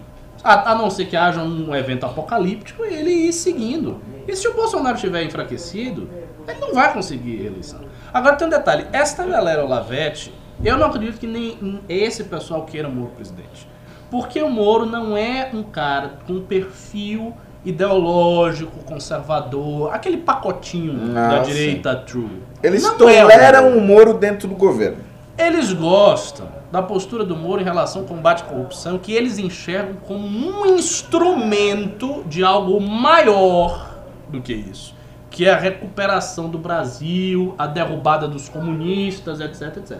Eles enxergam, veja, não é que eles não queiram que haja combate à corrupção, eles querem que haja combate à corrupção para destruir o establishment E, portanto, para você ter uma renovação de todos esses quadros, uma renovação de toda a cultura brasileira e um alinhamento da cultura brasileira com as teses geopolíticas do Olavo, que são globais. É isso que, que eles pensam. Mas o Moro não pensa assim. Porque para o Moro a finalidade é o combate à corrupção. Ele enxerga, como vocês disseram, na, sob o prisma do mecanismo. Então ele enxerga a corrupção como o grande mal do Brasil. O motivo do Brasil não se desenvolver. O grande problema brasileiro. Então não vai enxergar o combate à corrupção como um instrumento para alinhar o Brasil a Israel, aos Estados Unidos, para salvar o Ocidente. Ele não está pensando nisso. Ele está pensando em, não, a gente precisa derrubar o establishment corrupto, porque ele é corrupto e está se locupletando aí com o dinheiro público desde piscas eras e não deixa o país avançar, etc, etc, etc. Então, assim, são duas visões bem conflitantes. Num governo Moro, a, o espaço dos Olavetes seria diferente. Se é que teria algum espaço. Provavelmente não teria nenhum espaço. Então eles também não querem essa, esta saída. De tal forma que o que eles puderem fazer para Bolsonaro se manter e não ter um concorrente, eles vão fazer. A não ser que surja no campo Olavete um concorrente a Bolsonaro, que é o que o Luciano Hang está tentando fazer. O Luciano a meu ver, está tentando se cacifar como um concorrente a Bolsonaro, que é da mesma estirpe do Bolsonaro, que está no mesmo quadradinho e que vai trazer os mesmos elementos do governo Bolsonaro, só que com a cara dele, com a careca dele. É isso que ele está pensando fazer. É outra coisa. Esses Olavetes, talvez no final, se o governo estiver muito desgastado, eles botem as fichas num cara como o Luciano Hang. Ou noutra figura que apareça. Ainda mais aí. se o Hang aparecer lá dando uma ajudinha que todo mundo precisa. Principalmente, porque o Luciano tem dinheiro. Que o Olavinho é muito Esse bom nesse pessoal gosta de dinheiro também. Dinheiro é importante. Não, óbvio, você vai pensar o Ocidente como? Exato. Nada É, contra pessoal, receber dinheiro, eu só acho que eles não são muito bons. Se não tiver um. um- Brincadeira. pessoal, tá bem legal aqui a pauta, o pessoal tá gostando bastante. Inclusive, estamos quase chegando em mil. Chegamos a bater mil e desceu. Pessoal, Ô, deem like. Eu vou perguntar um negócio, tá? Digite um nos comentários se vocês querem o Holiday versão Ferpano Holiday. O Holiday passando pano. Quick, quick, quick. E dois, se vocês querem o Holiday, vamos dizer, ser mais, mais a moda antiga. Um Bom. ou dois. Um ou dois. usando a pressão do público contra você. Vamos ver. Ver, Também o pessoal quer Não, Ferpano! Quando eu passo o pano, ele reclama. Aí eu paro de passar o pano, ele reclama também. Tá bem pau a pau. Não, mas tá mesmo, tá, Tá mesmo. bem É pau a mesmo? pau. Assim, Não, Não, é, tem uma superioridade do 2. É o seguinte, tem uma o superioridade. 2 tá ganhando agora com certa vantagem. Hum. Mas eu tô chocado o seguinte, programa com bateu mil pessoas aqui ali, nada de pimba. Não, tem uns pimbas sim, Renan. Inclusive, Ah, eu amor de vou, Deus, vou lê-los Cara, Não agora. fala isso pro, cara que tá ouvindo do público. Ah, Ah. então isso é o padrão. Isso não é o padrão. Não tem pimba. É, Vai tá pagar as bom. contas como É hoje? que tem pimba, na verdade, então eu ah, vou ler. Não tira com a minha cara não, vai. Bom, vou, vou ler aqui os pimbas. Que tem, no caso. Perdesse meu respeito. Anderley pouca Pastrelho, vou começar com ele, ele doou 50 reais, foi o único pimbaço do dia. Ah não, tivemos também aqui dólares canadenses, já vou chegar lá. É, Bolsominions só são leais a Jair Bolsonaro se Moro estiver com ele. Jair Bolsonaro não era ninguém até começar essa conversa de atacar os corruptos. Vocês têm que lembrar que o lastro da base eleitoral do Jair Bolsonaro são as pautas de Moro. Bolsominions são morominions latentes. Quando eu falo de bolsominions, me refiro aos eleitores que confiaram na palavra de JB, não dos que mamam nas tetas dele agora. Pessoas comuns que podem se sentir traídas se Moro for queimado. É, mais ou menos. Eu acho que é, tem três nichos de pauta dos bolsominions que são fortes. Primeiro é o, a anti-esquerda, anticomunismo, que é forte sim. Não é tão forte assim quanto os outros dois, mas, mas é olha, olha, olha, olha, olha. Porque você vê muito vídeo desses, Cuba, Venezuela, não sei o que, isso circula muito nessa miniosfera. Então eles têm um anticomunismo bastante ostensivo. O pessoal só me lembra daquela mulher reclamando que a bandeira do Japão era vermelha e tal. O pessoal um pouco é paranoico com isso aí. Existe, existe esse, não, esse elemento aí. desse Você lembra, né? O segundo é são as pautas do Moro. Que aí é outra coisa. Não é exatamente anticomunismo. É anticorrupção. No caso, o PT se tornou o símbolo do, do maior partido corrupto, etc, etc. Mas uma coisa contingente. Porque é anticorrupção. E o terceiro, que a meu ver é o maior, acho inclusive maior do que a pauta do Moro, é o que une evangélico, o que une um bocado de gente que se chamam pautas de costume. As pessoas se interessam por isso, elas veem esse negócio da esquerda como o pessoal que quer a maconha, a putaria, a mamadeira de piroca, não sei o que, e as pessoas têm repulsa por isso. O povão não gosta disso. Então, são essas três coisas que fazem o Bolsonaro cair. Ricardo falando que o povo não gosta de mamadeira de piroca. Não, Tem certeza disso? o, povo, o povo que eu digo é o seguinte, é o cara que come o traveco, mas é um moralista dentro da família dele que é o moralismo hipócrita brasileiro, que é o moralismo normal. Que, que, eu não vejo nada demais. Eu acho a hipocrisia uma coisa maravilhosa. Hipocrisia é um instrumento civilizacional. Já dizia lá Rocher Foucault. A hipocrisia é uma homenagem que o vício presta às virtudes. Essa frase é, é, Eu concordo, eu concordo. Não é? Assim, você não pode ser um conservador se você não tiver uma dose grande de hipocrisia. Pois é. Vai, a não ser que você seja um santo. É. Se você for um santo, tudo bem. Ok. Tanto uh, tivemos o, aqui o, um... O básico é o perdão. É Sabe, vai dar merda, vai dar caca, meu irmão. Pimbão de 200 reais do Renzo Ceolin. Ele falou, como está a relação do Bolsonaro com o Guedes? Olha, Renzo, eu acho que a relação, ela tá, por enquanto, muito tranquila, tá? O Paulo Guedes, ele devota uma confiança grande no Bolsonaro, porque o Bolsonaro dá espaço para ele. O Paulo Guedes acredita, ao meu ver, que as agendas dele vão andar no Congresso esse ano. Mesmo que ele considere, beleza, o Bolsonaro atrapalha daqui dali, o Guedes acredita no estilo do Bolsonaro. O Guedes acha que funciona. Talvez o Guedes não tenha uma leitura mais refinada se esse estilo Bolsonaro, que operou ali durante a reforma da Previdência, mas que esse livro mostra que foi também objeto do acordão ali, mas assim, passaria a Previdência com ou sem acordão, ou se isso vai se repetir esse ano, que eu acho que não. Não vai haver engajamento para você eliminar municípios, a reforma administrativa vai mexer muito com, com funcionalismo. E assim, para um deputado enfrentar o funcionalismo dele em ano eleitoral, assim, o governo tem que estar tá muito, né? Ah! Eu não acho que tá essa bagaça toda, não. Né? A reforma tributária não é dele, é, do, é da turma do Maia. Então talvez a gente comece a ver algum tipo de insatisfação com o grupo econômico daqui uns meses para frente. Por enquanto, eles estão no love, estão muito confiantes. É o grupo ali, o Ministério do Guedes, é a área que está mais cabeça para baixo trabalhando. Tá, tá, tá, tá, tá, tá, tá, tá, tá. Estão lá, ó, vai ter, vamos botar um PPI, não sei o que, vai privatizar. Mas, provavelmente, em algum momento, né, o drama do bolsonarismo em sua relação com o Congresso, tal, os planos do Maio, os planos do centro, eles vão se chocar. É, vamos ver como é que o Guedes vai agir nesse sentido. Por enquanto, a relação, a relação é excelente, minha opinião. Beleza, vamos continuando aqui o programa. Tivemos aqui no começo do programa um pimba de 21 dólares canadenses. Eu não sei quanto vale isso, mas deve valer mais do que 50 reais. É, então, no caso, um pimbaço. Ia comprar o BBB para ver daqui, no caso no Canadá, é a Pri Pompeu que está falando, mas não consegui. Então, mando o mesmo valor para o meu movimento político favorito. Hashtag Fora Chumbo. Fora o quê? Fora chumbo. Fora chumbo. Por que chumbo? Não, não entendi. Esse é algum Será que é anos de chumbo? Deve ser. Ou algum personagem do BBB que ela não gosta. Esse é um personagem do BBB. Ah, é, deve ser do BBB, é, é verdade. Ok, uh, deixa eu ver aqui mais uns pimbas sobre o assunto do Moro. O Nélio Nixon doou dois reais. Se o Moro não for ao STF via Bolsonaro, é muito fácil ele sair do governo. Repita. Se o Moro não for ao STF via Bolsonaro, é muito fácil sair do governo. Eu, ele já sabe disso. Que o Moro já sabe que o STF não tá para ele. O Bolsonaro já falou. O Bolsonaro já falou que o Moro era inexperiente, que o Moro não tinha pulso pro STF. Que o Moro não era. Ele falou, falou isso. faz tempo que ele falou do, que o Moro não era ministeriável. Que o Mendonça era mais ministeriável do que ah. ele. Agora, assim, tem um. Tem uma, um, um, há um trunfo na manga do Bolsonaro, né?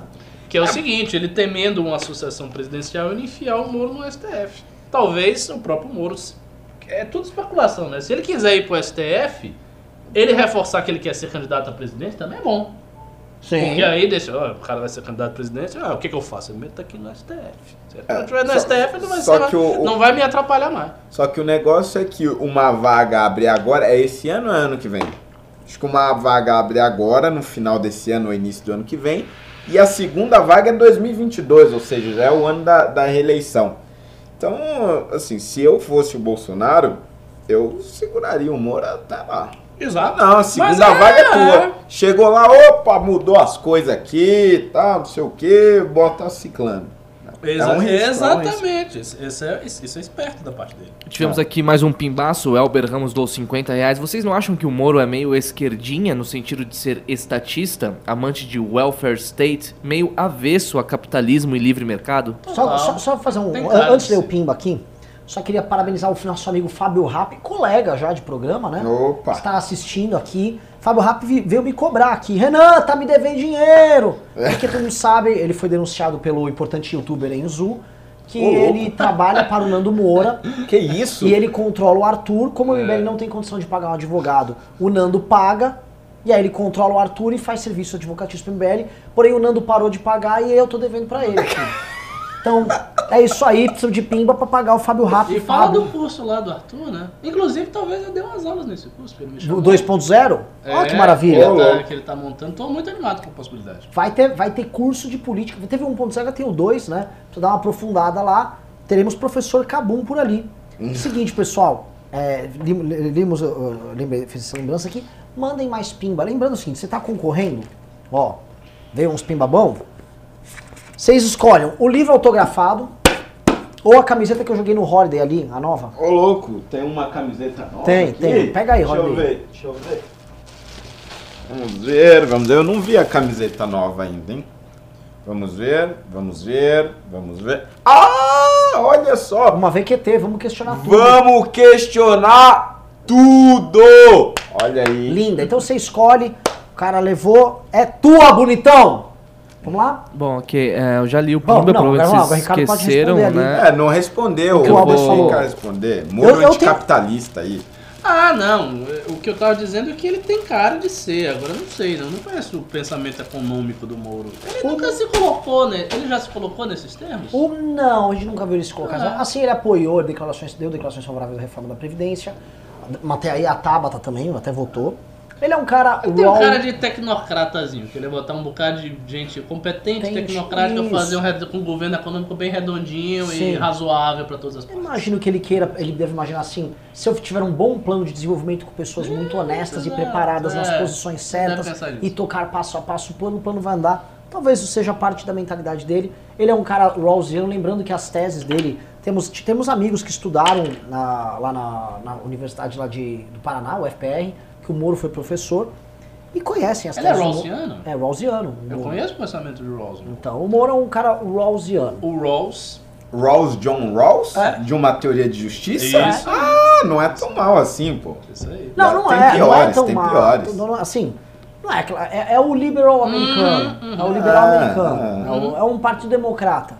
né? O Rawls e o Dworkin foram os dois liberals americanos que influenciaram toda essa concepção de justiça atual. Sim. Então vamos lá, próximo Pimba. Próximo Pimba, o pai do seu neném doou 10 re- reais. Ei, Renan, se você quer se achar de verdade, registre essas hipóteses e análises em um artigo e daqui a um ano você pode esfregar na cara das inimigas. Então, Não, Puta tá livrão, hein? isso. Puta livrão. É, posso falar? É, se você pegar, eu, tenho- eu deixo pinado no meu Twitter uma tese de dezembro de 2018. Envelhece melhor do que o vinho. No- mas não é? é que vocês só me zoam, não leio. Não, é sim, eu leio, eu leio todos esses artigos. não, lê de novo ele fala, nossa! dá, uma, dá uma relida, faz, nossa! É. Os dramas da direita, passar ou não passar pano pro Flávio, como é que vai funcionar? Quem é que ia abandonar? Eu cito os caras do PSL que abandonaria o barco. Que É, isso. É. Lógico, oportunista, você vai deduzindo. Oportunistas tal. E quando pintar as pautas como, por exemplo, fundo partidário, como é que esses caras vão lidar, os oportunistas no caminho? Tudo isso aí. Bom, ah, muito bom. Continuando, o Érico Vieira Pérez doou 5 reais. Quem é Bolsonaro e seu entorno para o cara que destroçou o PT e todas as tentativas de criação de narrativas? Não entendi. O Olá, professor Olavo de Carvalho? Não. Cara, quem é Bolsonaro? Bolsonaro é o presidente. Eu não, não menospreze. Sim. Até porque é, quem tá lá é o Bolsonaro. é o seguinte, aquela coisa, se o Moro concorresse, se o Moro ganhava. Se a Janaína concorresse, por bem possível que ela ganhasse. Agora, nenhum deles concorreu. É, verdade. Quem concorreu foi ele lá, como facado e tudo mais. Brasil FC doou 10 reais. Ricardo, dá pra fazer um paralelo da pauta das drogas do Moro com o Olavo? Exemplo. O Olavo diz que para os comunistas conquistarem território, eles colocavam drogas. É meio conspiração mesmo, espero que entenda. Não, assim, sendo justo com o Olavo, não é exatamente assim que para conquistar ele colocou droga. O Olavo é parte de uma análise de um livro norte-americano chamado Red Cocaine, do Joseph Douglas. E a tese desse livro, que ele vai levantando lá, com vários fatos históricos, não sei se são verdadeiros ou falsos, é que existe, por parte do Partido Comunista, da União Soviética, de vários outros partidos, uma simbiose entre narcotráfico e luta revolucionária. Ou seja, o narcotráfico alimentando a luta revolucionária, a luta revolucionária veiculando drogas para tudo que é canto, Estados Unidos e tal, tal. Ele parte dessa ideia e também parte da. Tá, tá uma barata correndo aqui. Caralho, e puta tam- baratão. uma baratona cascuda aqui.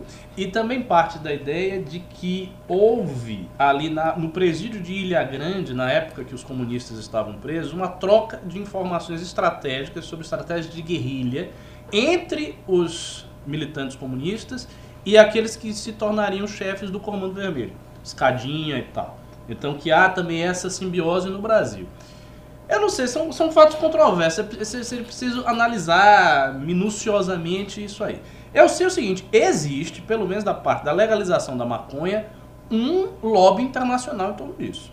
Não sei exatamente quais são os propósitos, né, mas que há um, um- um esforço de muita gente importante, grande, nesta pauta, com interesse ideológico nessa pauta, existe. Por exemplo, o próprio Fernando Henrique, a Ilona Zabo, que é uma da- da- das defensoras disso aí, que vem lá da Open Society, do Soros e tal, essa coisa da liberação da maconha. Por que, que eles insistem tanto nisso e tal? Aí eu não sei, se é uma coisa civilizacional, se é uma coisa mercadológica, que eles simplesmente querem ganhar dinheiro em cima de algo que seria lucrativo. Não sei qual é o propósito, mas tem, tem isso aí.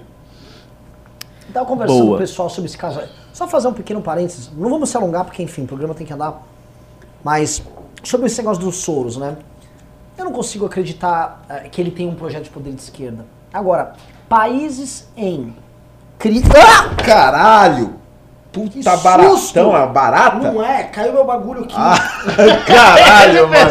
Eu achei que era uma barata. Parecia um bicho preto. Caralho, velho. Mano, não acredito, velho. Puta que Isso Ah, mas é ele meme. tá falando aqui, tá rindo, daqui a pouco a barata começa a voar. E você sabe, né? Que é tipo, a barata é nível 1 no chão. E nível 100 quando voa. A barata voadora você Nossa. Nossa, Eu- o Renan se entregou não é, agora. Não é o inseto que eu tenho medo de fato. Eu tenho medo de cigarro. Bom, Se entrar uma é, cigarra aqui, sai correndo. Vai lá, vamos lá. Até mudei de assunto. Vamos lá. continuar aqui os pimbas, porque tem que continuar o programa. Já são quase nove e meia, sabia, Renan? Ah, é, Fred? Pois é. Eu gosto de pimba. Não chegou pimba até agora do nosso grande mestre. Cara, tem, tem pimbas aqui que aconteceram sim, tá? Não... Passar a mão aqui. Vai lá. André aparecer. Lemes doou 5 reais. Uma ideia para ficheiro do MBL. Ficheiro sobre a guerra do Paraguai. A realidade versus a versão retardada dos livros do MEC. Hashtag Arthur Prefeito 2020. Eu gosto da ideia. A questão é a seguinte, agora a gente está tentando fazer uns ficheiros que estejam mais colados com os fatos atuais.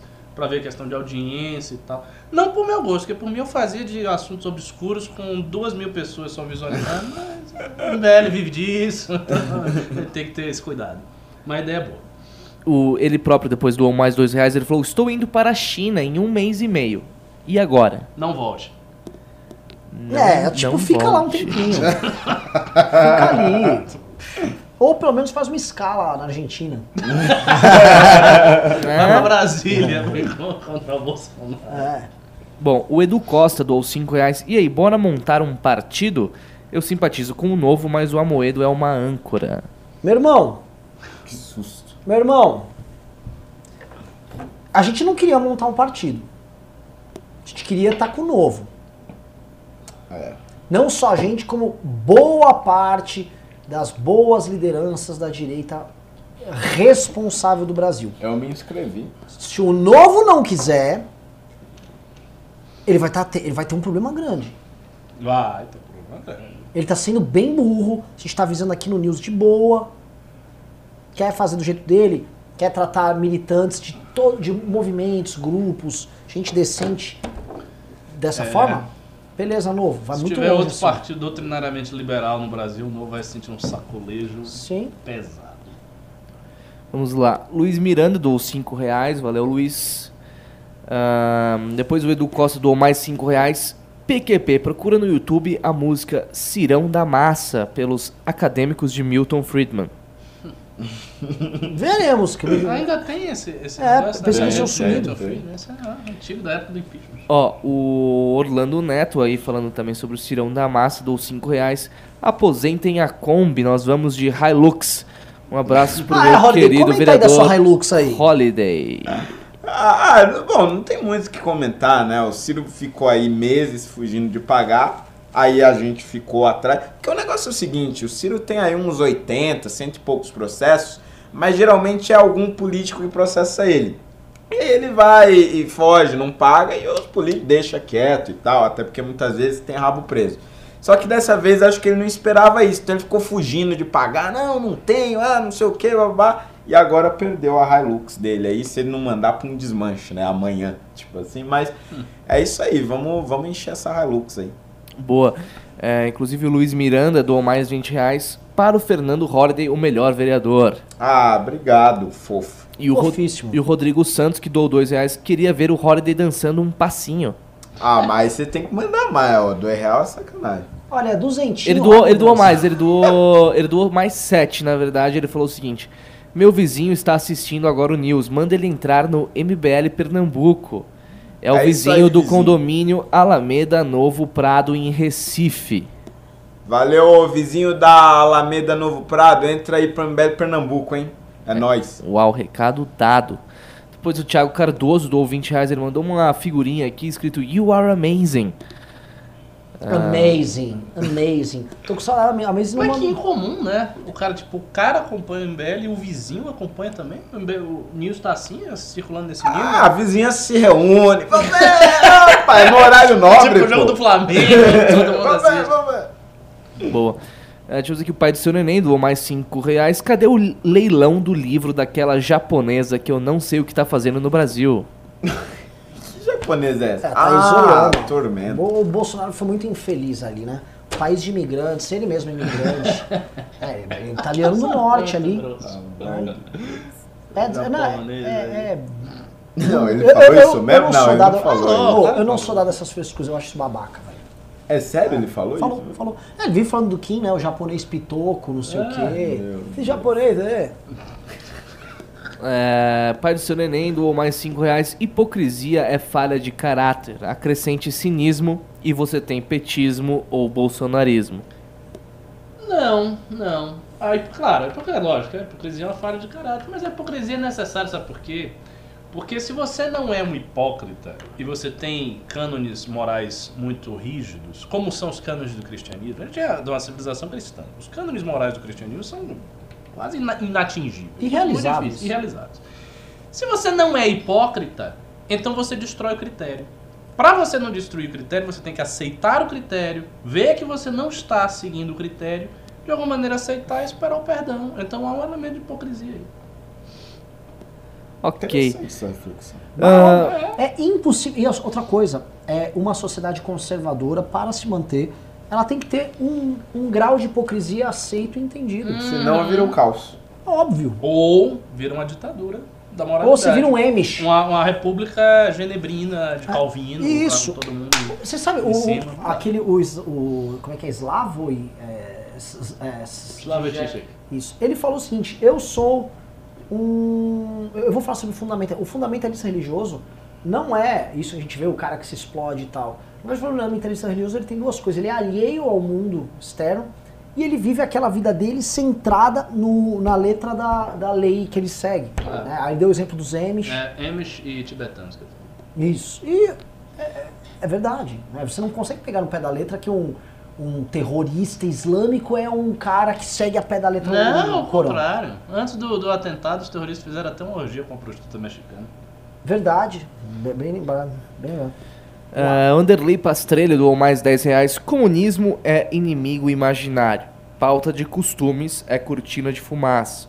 O que conta é enfraquecer a corrupção. Do contrário, pauta econômica fracassa a longo prazo. Cara, não, não acho que pauta de costumes é imaginário, não. É uma coisa que mexe com as pessoas, pô, acredite. E assim, agora como comunismo, comunismo mesmo no Brasil é quase um inimigo imaginário. Os partidos, as organizações comunistas mesmo, elas estão muito distantes do centro do poder. Ô, posso sentar uma fofoquinha aí? Não. Assim, Opa! tá, pro- tá proliferando neomarxistas Não, tá. revolucionários no Brasil. Houve agora um escândalo sexual, vocês souberam? Não. Que uma isso? menina, uma menina ridícula. Eu até tirei um print da foto dela. É uma menina, tipo, que tem seus 14, 15 anos, ela é revolucionária, é uma criança com um boné com uma estrela Eu não vermelha. lhe falei que É, isso é. mais. É muito. É, é ridículo. Talvez seja até dela que você estava falando. Porque ela começou a crescer e ela começou a ser divulgada por um determinado perfil, que eu tô esquecendo o nome. É. E esse perfil ficou amigo dela, começou a divulgar, troca ideias, pergunta da vida, como é que ela tá, quantos anos ela tem, pede uma foto do rosto, pede uma fotinha do peito, da cinturinha, aí ela manda um nude. Eu sei que ela denunciou o cara, expôs o cara. Que Mas isso? ela mandou as fotos? Não sei se ela mandou, não sei especificamente se foi ela, tá? Porque ela, ela conta que o caso foi dela. Ah. Que ela falou assim, me sinto. Eu não li a thread inteira. Ela falou, me senti um, um buraco, um corpo para um homem ficar se masturbando. Mas ela estava expondo ali o outro lá, marxista. Mas o fato é, o que me, me espanta, está surgindo um mercado web para marxistas revolucionários brasileiros. Não, tá surgindo, tá Caraca. surgindo. Mas assim, esses caras estão muito distantes do poder. E outra, revolucionário mesmo, pra fazer revolução do jeito que eles apregoam, é na ponta do fuzil. É bala, é organização terrorista, é organização paramilitar, é ruptura, é gente na cadeia, é gente morrendo. É, é isto. Se não tiver isso, não tem revolução. Simples assim. Grupos revolucionários mesmos são os grupos extremistas islâmicos. Que é esse grupo lá, se reúne Al-Qaeda, todo mundo armado, treinamento militar, não sei o que. Isto é um grupo revolucionário. O cara no YouTube, falando de Lênin, dizendo que Stalin é lindo, isso não vai fazer diferença nenhuma. O cara não vai se eleger. Se ele se eleger, ele vai fazer um mandato de, de vereador, de deputado, igual de todos os outros. Vai mamar, vai fazer a mesma coisa. Não vai matar ninguém, não vai fazer nada, vai ficar ali falando. É isso que ele vai fazer. Aqui, Não ó, o é. pessoal confirmou aqui, o cara ficou pedindo nudes e ela não mandou. Caraca. Que bom. É, agora sim, o último pimba da noite. Finalmente, o Phantom doou 10 reais. Ele falou um oferecimento Tratores Teixeira. Opa! Tratores Teixeira, se você quiser fazer uma manutenção naquele seu Agrale, seu Caterpillar, seu John Deere, o seu Massey Ferguson, vem na Tratores Teixeira. Além de fazer orçamento, você também vai provar o melhor cafezinho da região, cafezinho da Dona Teixeira. Vem na Tratores Teixeira, participa da Revolução Agrícola. Seu trator, nossa responsabilidade. Vamos lá. Acabou. O Acabou. último Pimba? Sim, já era, acabou. Olha, que programa sucinto, bom, bela audiência. Cara, ficou esse programa Esplendoroso, seguinte, né? 900 alto o tempo todo. Tal, Magnífico, tal, magnífico, tal, tal, tal. magnífico. Eu até ia fazer uma pequena reflexão de encerramento nesse MBL News, né? Sobre a qualidade do nosso público. Porque o que eu, né, eu estou circulando em outros meios, eu estou tendo o desprazer de acompanhar o- os programas, eu não estou sendo pretencioso. É, há uma disparidade de honestidade no conteúdo que é oferecido aqui para qualquer outro que é oferecido. É, existe um mal no MBL. Né? Hoje, a política, em especial a direita, ela é tomada de farsantes. Existe um caminho muito claro, que é você, por exemplo, você puxa, pode ser, por exemplo, você pode ser só lavajateiro, você puxa saco do Moro, você pode puxar muito saco do Bolsonaro, você pode, aí você fica trabalhando as mitologias de cada um, os medos de cada um, os inimigos de cada um. E a gente se propôs nesse MBL News a fazer um programa onde a gente fala a real. A gente fica mandando a real, a real, a real, a real.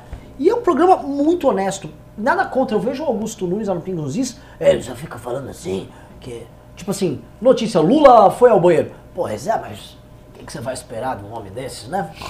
Isso aí é Tá muito. Deixou Ah, a privada tá, é. entupida. Isso, tá Ninguém banho. consegue sentar, tá fedendo, fede mais do que os outros. Fede mais porque é a roubalheira do tempo do PT, né? Que ela tá fedendo mesmo. É pra feder. Ô Moro, fica de olho nele. É isso, sabe? Tipo, sério mesmo, sabe? Tá vendo? E assim, é um programa de altíssimo nível e perguntas de alto nível, público excelente. Fico feliz. Não, olha, a gente poderia ter o dobro da audiência se a gente ficasse falando o que o público quer ouvir. Podia estar aqui comprando Desmascaramos a Globo sobre o Bolsonaro e ficasse atenção, presta atenção, patriotas. Mas não, a gente tá mandando a real e a gente tá, sabe, cumprindo um puta papel. Né? Eu, eu tenho uma dúvida quanto à concorrência. Posso perguntar ao vivo? Por Posso favor. perguntar ao vivo? Ou a vocês, algum de vocês tem acompanhado os comentários no canal do Nando Moura?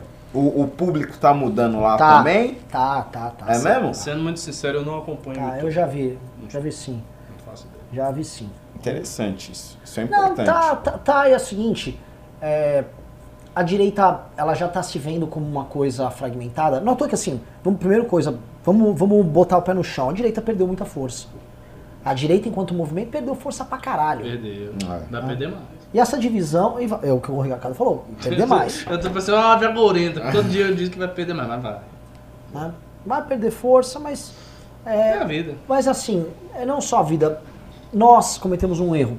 2016, 2017, a gente não começou a desmascarar esses caras. A gente não começou a falar o que precisava ser dito. Talvez tivesse mais dores, a gente teria, mas teria antecipado um processo, uma coisa que era inevitável de ser feita. Bom, chegou aqui um pimba, um último É pimba, o Caio Guarnieri doou 10 dólares. Uma opinião de vocês, por que não alterar a Rouanet para que, se a obra arrecade o valor captado, se devolva o valor aos cofres públicos e aí fique com o resto? Tipo um quicante. Não, acho que ele tá falando que o retorno do investimento de impostos volta quando é, tem um superávit maior que Posso isso. falar, Caio? Porque ela é justamente montada para isso acontecer assim em raríssimos casos. É. A maior parte das vezes que você capta Lei Rouanet é para obras artísticas que não vão ter público, não vão ter nada. Né? Algumas têm, tipo ah, um show da Ivete Sangalo. Beleza, esse, esse caberia. Mas tão logo isso fosse, se eu- isso se tornasse possível, eles abandonariam essa modalidade. Ia ser bem simples, eles abandonavam essa modalidade e eles mesmos iam financiar o próprio show. Eles só usam isso porque tem uma mata. Mas a maior parte, assim, o rombo mesmo, tá nas coisas que não tem retorno nenhum. É isso aí, dá pau, E que o Fred quer acabar o programa. É o seguinte, quem. é, Vamos, antes assim, só vou pe- pedir, primeiro agradecer a todo mundo, agradecer a Tatores Teixeira, agradecer aos pimbeiros. Foi um programa, olha, belíssimo, audiência, estou feliz com o programa. E outra, 900 até agora. Ô, louco. O público assim, vendo a gente fazendo essas digressões, Fred de uma- péssimo humor. É, eu quero saber o seguinte, se vocês têm algum tema para amanhã. Assim, ó, eu quero que vocês debatam isso. Joguem aqui nos comentários, fiquem Bom. debatendo. Legal. O tema que vocês quiserem, nós vamos debater amanhã, tá? Ah, estão perguntando se eu vou jogar. Ah, importante. Eu vou jogar. Daqui eu saio pra live do Twitch. Vou jogar, eu acho que GTA. Se eu não tiver muito afim, eu jogo meu jogo Path of Exile. Ah, e só mais uma coisinha antes de acabar. Pessoal, agora que você acabou aqui, ó, vai ter o tweetinho e tal. Depois dá uma conferida lá no canal Democracia na Teia, minha entrevista com o Luiz Felipe Pondé. Tá ótimo, hein? Recomendo. Sim. Perfeito. Então, sob o sempre vigilante olhar de Alessandro Mônaco, damos este programa por encerrado. Por hoje é só, mas é mais. Thank you.